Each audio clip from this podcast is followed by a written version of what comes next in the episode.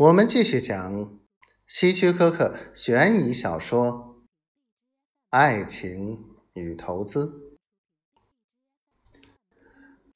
我又要说了，爱德华。亨利说：“你运气真好。”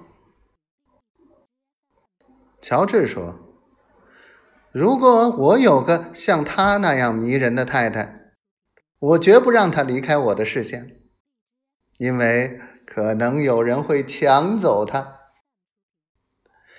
不可能，爱德华相当自信地说：“他不会看别人一眼的。”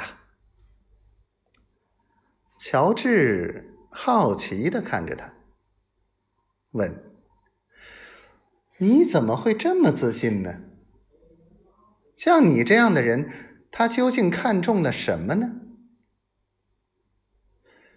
很多东西。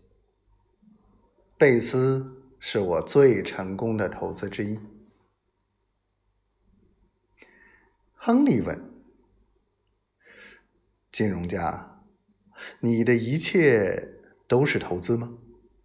甚至你的太太？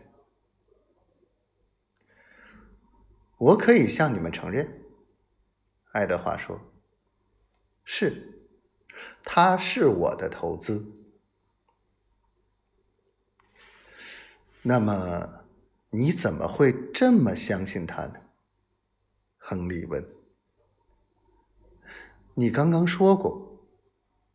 没有一桩投资是没有风险的。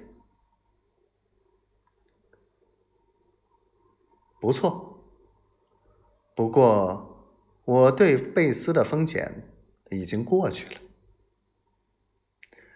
爱德华说到这里，闭上了嘴。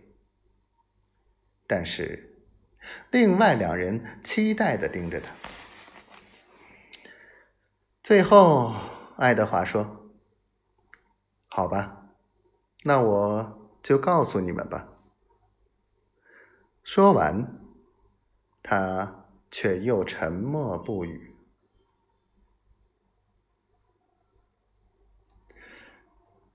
你对他的投资是有意识的吗？对，爱德华承认说：“你们知道，我从来没有欺骗过自己。”我看事情看得很透彻，这是我事业能够成功的原因。我不是美男子，从来就不是。更糟的是，我对女人根本没有吸引力，因此我一直没有结婚，直到几年前认识贝斯，才决定投资。